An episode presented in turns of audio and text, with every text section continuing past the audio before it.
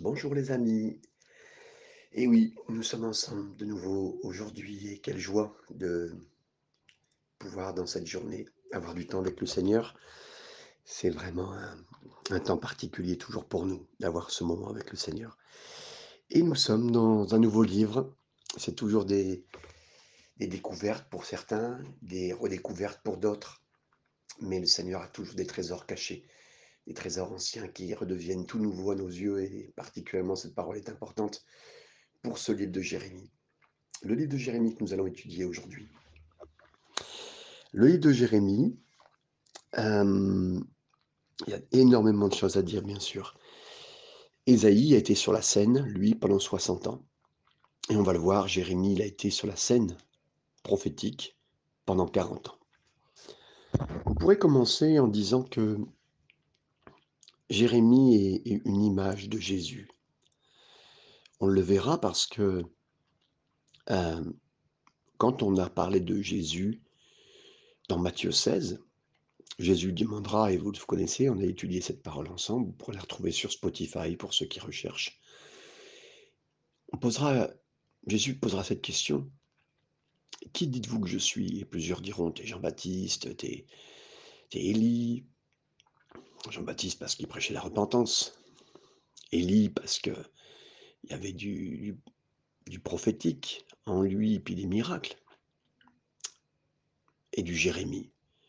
Quand on le regardait, on voyait du Jérémie en lui, donc les gens disaient, tu es comme Jérémie. Pourquoi Jérémie? Parce que Jérémie était un prophète connu pour ses pleurs, pour son cœur, son cœur brisé.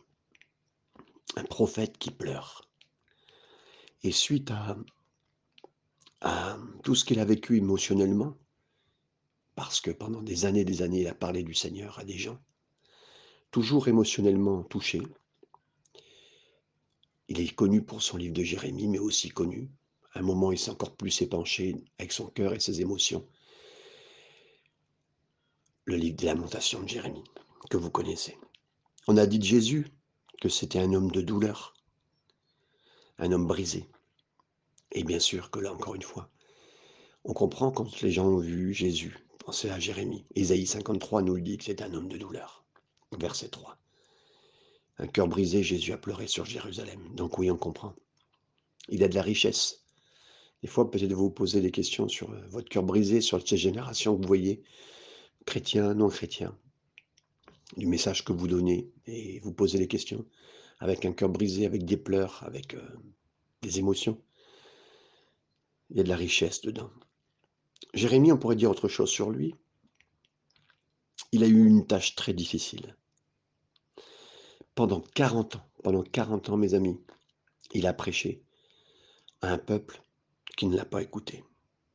Et pas une seule personne ne s'est convertie pas une seule personne n'a apporté une réponse. Jonas, lui, arrivé sur la scène, doit aller à Ninive, il va à contre-coeur, enfin il n'y va pas tout de suite, il passe par d'abord la, case du bateau euh, un peu spéciale puisque c'est ce gros poisson qui l'emmènera. Au bout de trois jours dans son estomac, donc euh, il recrachera sur terre, un petit peu obligé monsieur, hein et puis là, il prêchera à toute la ville. On évalue la ville dans ma tête, si mes souvenirs sont bons, à 250 000, 300 000 personnes. Et tout le monde s'est converti. Vous savez, des fois on entend parler de conversion et des milliers de conversions, et merci Seigneur. Et vraiment, il ne faut pas s'en moquer. Mais est-ce à dire parce que beaucoup de conversions sont là que nous devons comparer deux hommes et oublier ceux qui font un travail aussi en profondeur différent? Et qui aussi font un travail qui prépare ce travail de conversion derrière. Des fois, nous sommes juste des gens qui passons dans un endroit pour, pour retirer les pierres. Vous savez, avant de, avant de semer dans un terrain, il faut retirer les pierres, il faut retirer les difficultés. Et euh, ce fut le cas du travail de cœur de Jérémie. Donc pendant 40 ans, il a fait cela. Aucune conversion, aucune réponse, pas d'acceptation, vous savez, pour moi, c'est compliqué si je n'étais pas accepté. Hum. Et, et le Seigneur me parle de Jérémie dans ce sens-là. Si nous n'étions pas acceptés, dans ce que nous disons, dans ce que nous faisons pour le Seigneur. Il a été complètement défié, avec une nation, avec un cœur complètement dur. Mais lui, il est resté avec son cœur. Un cœur qui pleure, un cœur qui est sérieux avec le Seigneur. Et on aime son cœur. On aime le cœur de Jérémie parce que le Seigneur l'a mis dans la parole, parce que Jésus avait une partie avec ce cœur-là aussi, tendre et pleurant. Jérémie a prêché pas ce que les hommes voulaient entendre, pas du tout. Il a prêché ce que le Seigneur lui demandait de dire. Et là, mes amis, c'est aussi tellement dur. Je ne suis pas du tout être euh, influencé. Bien sûr qu'un berger regarde ce que le troupeau a faim. Et s'il a faim, il faut qu'il lui donne à manger. Et euh, aussi quel style de nourriture, des fois, ils ont besoin pour se renforcer dans tel ou tel domaine. Donc un berger doit être attentif. Mais le cœur de Jérémie, souffrant pour l'œuvre de Dieu, pour sa nation, a pleuré et n'a pas dit ce que les gens voulaient entendre, mais il a dit ce que le Seigneur voulait. Et puis, dans les temps dans lesquels il était aussi, il est arrivé au moment où il y avait le roi Josias, qui était sur, le, sur la scène, lui aussi, un, roi qui est mort à 39 ans, un roi qui est arrivé jeune, à 8 ans, sur le, sur, euh, sur la, en tant que roi, un jeune prince quelque part, et, est arrivé dans des conditions difficiles. Et il partira avec l'arrivée de Sédécias, qui Sédécias sera une porte, entre guillemets, au moment où le peuple arrivera euh, de Babylone pour le détruire. Et d'ailleurs, son message à Jérémie, ça sera de parler de l'arrivée des Babyloniens qui, eux, viendront pour, euh, malheureusement, condamner les cœurs si, le peuple de Dieu ne venait pas à revenir vers Dieu. Alors voilà un peu le contexte de ce livre que il est devant nous, qui est devant nous et que nous allons pouvoir voir ensemble. On peut commencer donc avec, euh, avec le premier et deuxième verset. Parole de Jérémie, fils de Ilkija, l'un des sacrificateurs d'Ananort, d'Anatote, pardon, dans le pays de Benjamin. La parole de l'Éternel fut adressée au temps de Josias, fils d'Amon, roi de Juda, la treizième année de son règne. Ici, on nous dit que, Jérémie était le fils d'un sacrificateur, un prêtre, nommé euh, précisément, je vais retrouver son nom, Ilkija. Ilkija. Il vivait dans une communauté de prêtres, donc à Ananoth, un endroit où les, les sacrificateurs et prêtres étaient rassemblés. Un petit village, environ à peu près 3 km au nord de Jérusalem. Il a commencé son ministère à l'époque de Josias, le dernier bon roi de Juda. Et Josias a commencé son règne, comme je vous le disais, à 8 ans. Mais quand il a eu 16 ans, on nous dit que Josias s'est mis à chercher le Seigneur. À l'âge de 20 ans, Josias a détruit toutes les idoles du pays de Juda. À l'âge de 25 ans, il a remis le temple en route, il a réhabilité le temple qui avait été négligé. Et dans le processus de rénovation, la loi qui avait été perdue pendant des années a été retrouvée et remise en place là aussi. De nombreux érudits croient que c'est Ilkija euh, qui a retrouvé les rouleaux et c'est le même Ilkija qui fut le roi, euh, qui fut le père pardon de, de Jérémie. On le verra dans Deux Rois. Vous reverrez ça dans Deux Rois, chapitre 22, verset 8. Quand Josias a lu la loi, il a réalisé combien Judas était éloigné du chemin de l'Éternel. Il s'est mis à pleurer. Et il y a eu un réveil qui a suivi quand il a parlé au peuple et qu'il voulait qu'il fallait revenir au principe de la parole. Donc là, cette parole euh, Jérémie a reçue, c'est dans ce moment-là. Et on, le sait, Josias était le fils d'Amon, un mauvais roi, un mauvais roi de l'époque. Jérémie est arrivé, donc avant la captivité, avant les moments très difficile qu'allait vivre. Et donc le Seigneur, vous savez, même si, si le peuple ne va pas bien, le Seigneur a toujours des plans pour faire revenir son peuple. Et, et là, il avait choisi bien sûr un serviteur. Il était en train de le choisir. Et on lit bien sûr ce passage pour la compréhension. Donc, de son règne au temps de Joachim, fils de Josias, roi de Juda, jusqu'à la fin de la onzième année de Sédécias, fils de Josias, roi de Juda, jusqu'à l'époque où Jérusalem fut emmenée en captivité au cinquième mois. Ici, Jérémie a fait du ministère pas seulement au temps de Josias, mais au temps de euh, Joachim, de Joachim et Sédécias. Bien qu'il a parlé à ces quatre rois, euh, qui étaient très, très puissants, les, les trois derniers ont refusé de l'écouter. Il a été confronté à des autorités euh, fortes qui ne l'ont même pas écouté, des, hommes puissants. Et on voit déjà, euh, enfin, on, entrevoit, on perçoit quel style de travail il a fait. Versets 4 et 5. La parole de l'Éternel me fut adressée en ces mots, avant que je t'eusse formé, ou avant que je t'ai formé, on va dire, ce serait plus simple à entendre pour nous, dans le ventre de ta mère, je te connaissais. Et avant que tu sois sorti de son sein, je t'avais consacré, je t'avais établi prophète des nations. Waouh Tu as été mis à part, Jérémie. Né dans une famille spéciale, d'un sacrificateur, mais avant que tu sois né, avant que tu viennes au monde, je t'avais appelé. Certains disent que la vie commence à 30 semaines, je pense, je ne sais pas exactement.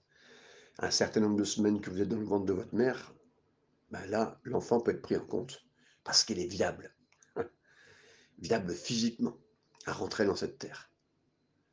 Mes amis, avant que tu sois né, merci Seigneur d'entendre cette parole. Vous savez, ceux qui perdent un enfant, une femme, avant tout, plus que son mari, même si le mari, bien sûr, est, très touché, mais il ne l'a pas porté. Il l'a porté peut-être dans l'espoir de son cœur, mais il ne l'a pas vécu. Mais les femmes l'ont vécu. Et certains diront,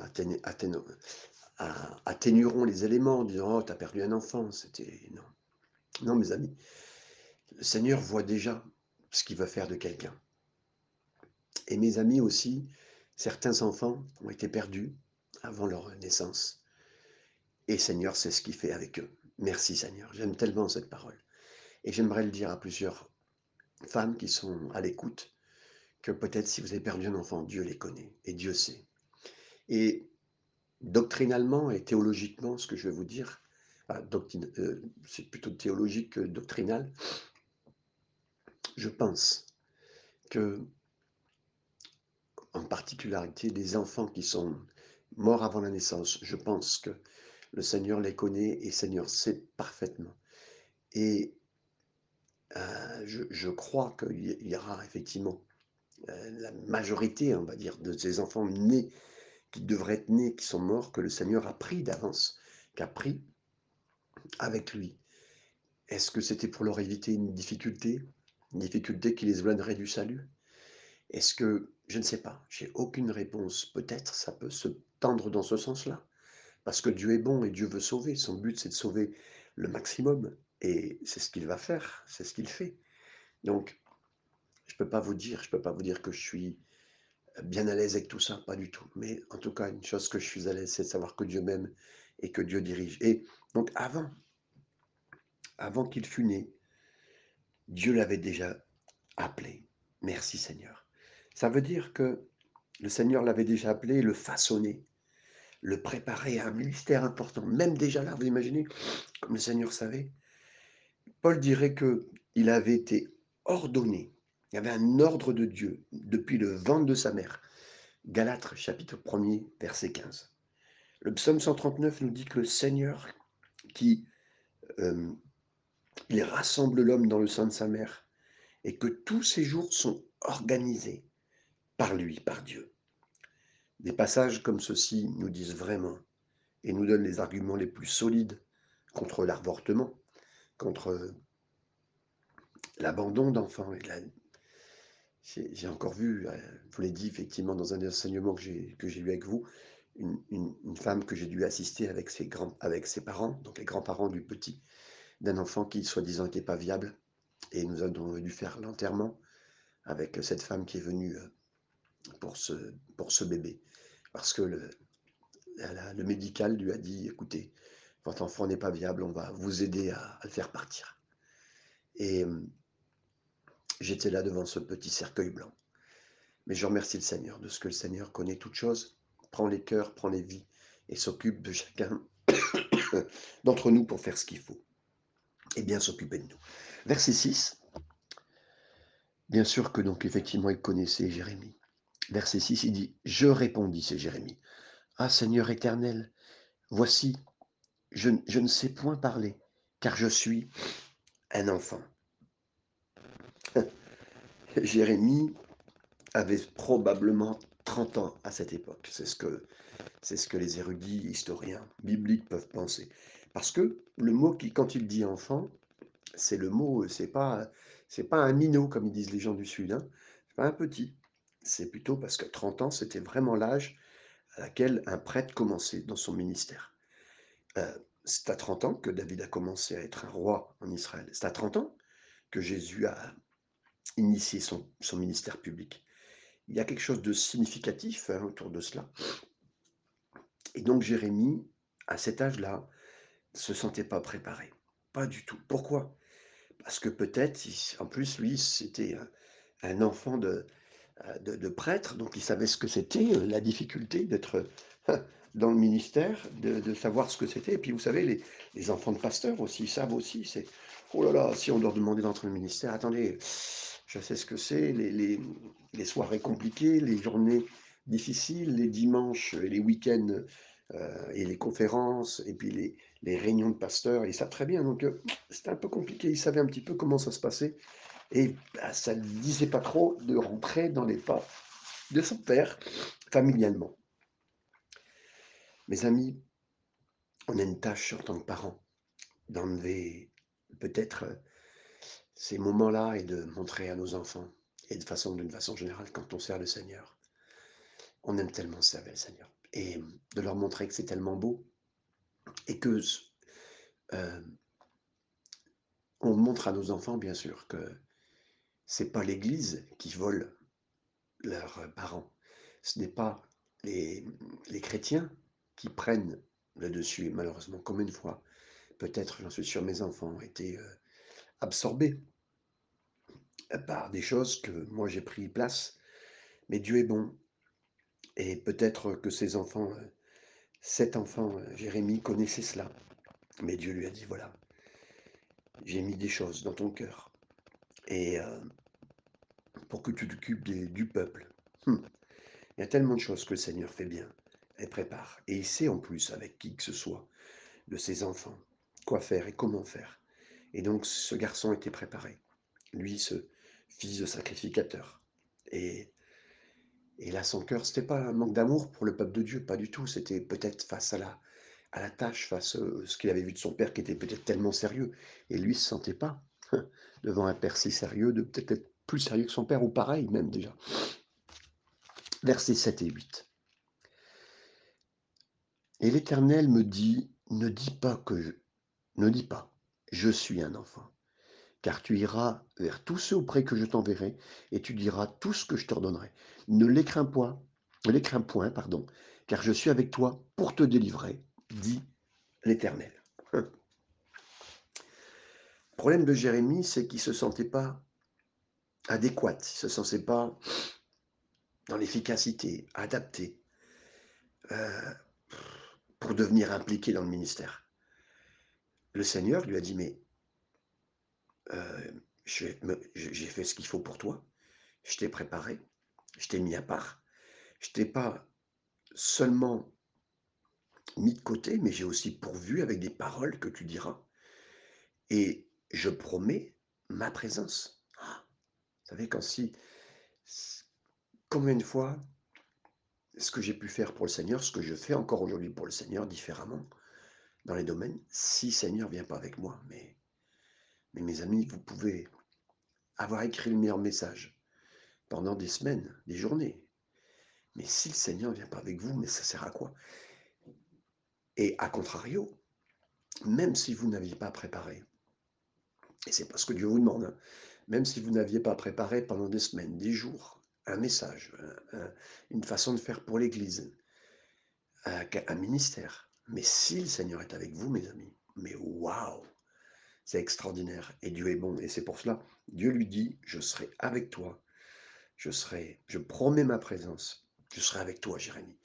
Mes amis, si vous deviez commencer une chose, ben dites au Seigneur, moi je fais rien sans toi, Seigneur. Je fais rien sans toi, je n'irai pas là. Tu veux m'appeler, Seigneur? Ben, Dis-le moi que tu veux m'appeler.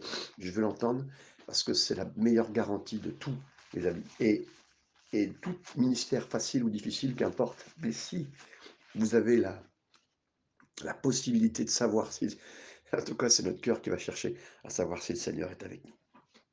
Verset 9. Puis l'Éternel étendit sa main et toucha ma bouche. Et l'Éternel me dit, voici, je mets mes paroles dans ta bouche. Amen. C'est c'est c'est pas seulement très beau. C'est le Seigneur lui a dit qu'il fallait pas qu'il soit effrayé. Et en plus, euh, il a, on, sait, Jérémie a dû dire des vérités que les gens ne voulaient pas écouter. Hein. Vous savez, c'est tellement facile de dire des choses que les gens veulent écouter. Hein. Mais dire des choses que les gens ne veulent pas écouter, c'est waouh. Alors, voilà, il les a touchés et Dieu l'a touché. Dieu a touché sa bouche. Vous savez, quand si Dieu te dit j'ai mis mes paroles dans ta bouche, il fait un, même si c'est pas, voilà, même si on ne le voit pas, mais il a touché sa bouche. Et Dieu a promis qu'il ferait et accomplirait, qu'il accomplirait sa parole. C'est pas mes pensées sur la parole qu'il va bénir, c'est sa parole. C'est pas les pensées des pensées de certains hommes qui parlent sur la parole, c'est sa parole. C'est sa parole que Dieu veut bénir. Et hum, quelqu'un a dit, vous savez, quand Jean-Baptiste, euh, il a été une voix dans le désert, c'est-à-dire dans son problème, il a été une voix. Il a été une voix dans son problème, dans ce qu'il vivait avec Dieu dans son désert, il était une voix que Dieu a choisie. Et nous aussi, dans nos déserts, nos difficultés, Dieu peut nous faire dire des choses particulières. Et ce n'est pas les mots de quelqu'un d'autre. Les déserts des autres, les problèmes des autres. Ben, ils ont vécu, tant mieux, ça peut être un témoignage que nous répétons en disant, tiens, je connais un frère, une sœur qui a vécu une dépression, et puis le Seigneur l'a aidé, et il est passé par ceci, et il a eu un problème de travail, et sa femme est partie, et ses enfants lui ont fait du mal, et son patron. C'est les témoignages des autres. Mais si ça vous est arrivé à vous, et que vous parlez avec vos mots, que vous témoignez de la grandeur du Seigneur, de son aide, parce que le Seigneur vous aidera, alors ça c'est une voix. Ça c'est une voix et c'est les paroles du Seigneur. Verset 10. Regarde, je t'établis aujourd'hui sur les nations et sur les royaumes pour que tu arraches et que tu abattes, pour que tu ruines et que tu détruises, pour que tu bâtisses et que tu plantes. Ça vous dit de servir le Seigneur? Ça vous dit de construire et de planter? Très bien, vous avez raison. C'est exactement, c'est exactement ce que le Seigneur voudrait qu'on fasse. Ça vous dit de le faire? Hmm, Super. Commence à arracher. Commence à retirer des racines profondes de saleté qui sont. Retire les gros cailloux? Tu vas les arracher, tu vas faire un travail que peut-être tu ne pensais pas. Tu dis, ah ben oui, moi je veux construire grand pour le Seigneur. Arrache abat des arbres, abat des choses qui sont euh, depuis des années, qui sont dans les cœurs, dans les vies, qui sont là. Ah, ruine des choses, détruit des choses, des conceptions, ruine des façons de faire. Hein, voilà ce que le Seigneur a dit à Jérémie. Waouh, Seigneur, d'accord, c'est ce que tu veux que je fasse. Et vous savez, le ministère, et particulièrement euh, le ministère prophétique, c'est pas du tout ce qu'on peut penser. Euh, on le voit ici. Hein. Ici, Heu, le ministère d'un prophète, c'est toujours profitable, mais c'est pas toujours agréable. Profitable pour le peuple, mais c'est pas toujours agréable. C'est pas simplement planter et construire, mais c'est abattre, déchirer, déraciner. Il doit y avoir une rupture pour qu'il puisse y avoir un bâtiment. Il doit y avoir un défrichage pour qu'il puisse y avoir une plantation. Et Jérémie le savait. Il avait vu son père dans sa communauté et il savait que le ministère n'était pas toujours facile.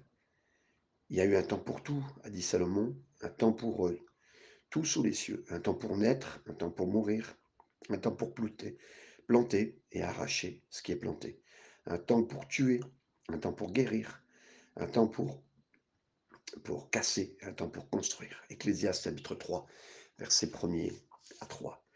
Construire, c'est toujours plus, gratifiant que, de détruire. On est d'accord? Euh, Même pas seulement. Planter, c'est toujours plus excitant que détruire ou de, de faire, d'accord? Salomon a dit, euh, a dit à Jérémie qu'il devait extirper, abattre, détruire, jeter avant de construire et planter. Et nous aussi. Paul nous dit qu'on doit rentrer et qu'on doit renverser des forteresses renverser des choses dans les imaginations des gens, des, sur la façon de voir Jésus, la façon de voir Dieu, la façon de voir le ministère, la façon de, de, tellement de choses. Parce que les gens, ils ont des conceptions et puis ils pensent que c'est la bonne pensée. Relisez 2 Corinthiens, chapitre 10, versets 4 à 5. Mais le vrai ministère ne consiste pas à faire ce que les gens aiment, mais de faire ce que Dieu nous demande, de parler du Seigneur, avec humilité et intégrité, même si ça signifie déraciner, retirer, pour que Dieu puisse construire et le faire profondément. Et ça, c'est important. Et ça, c'est essentiel. Versets 11 et 12, la parole éternelle me fut adressée en ces mots. Que vois-tu, Jérémie? Je répondis, je vois une branche d'amandier. Verset 12 aussi, on peut lire. Et l'Éternel me dit, tu as bien vu, car je veille sur ma parole pour l'exécuter. L'amandier, c'est le premier arbre qui fleurit dans la saison euh, pour, euh, comment dire, pour montrer que c'est une nouvelle saison. C'est le premier arbre. C'est un synonyme de vie, de fruits.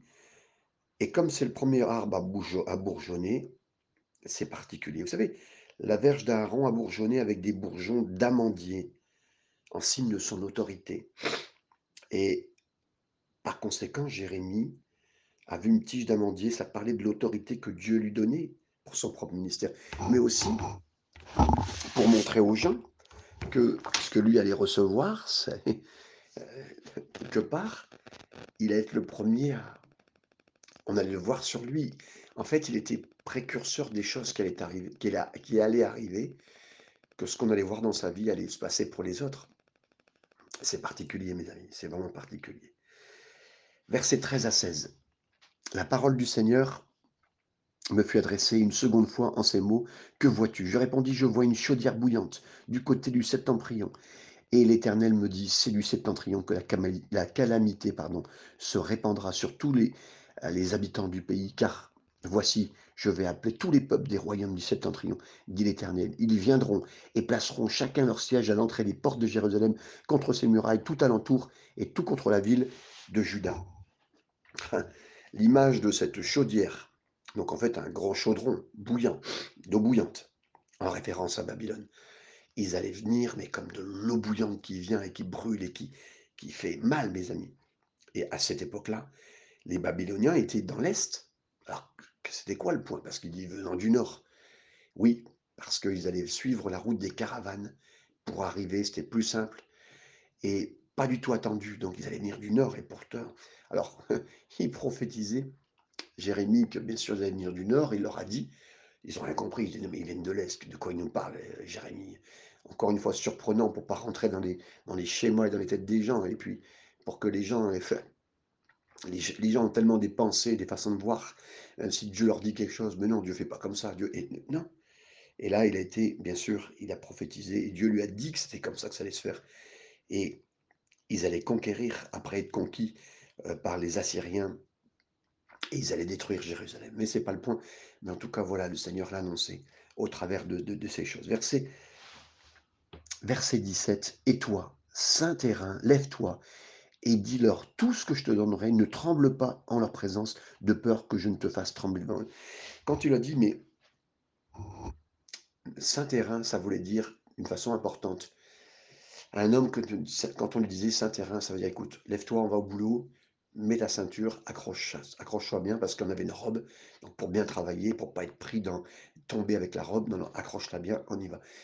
Ça voulait dire: «Saint terrain, Jérémie, maintenant lève-toi, tu vas faire le travail, mets ta ceinture, accroche bien ton pantalon», on dirait aujourd'hui, hein, si tu dois aller tra travailler, heu, voilà, pour que tu sois efficace et ne tremble pas devant eux. Mes amis, apprenons à trembler devant les hommes, on ne cherche pas. Malheur à celui qui se confie dans l'homme et qui cherche l'homme en premier. Heureux l'homme qui se confie en Dieu en premier et qui dit: «Seigneur, je veux trembler à tes paroles et si je tremble à tes paroles, je tremblerai pas je ne tremblerai pas aux paroles des hommes». C'est exactement ce que le Seigneur lui a dit encore et il a continué il a cru. Il a cru bon, il a cru bien, mes amis. Versets 18 et 19 pour finir.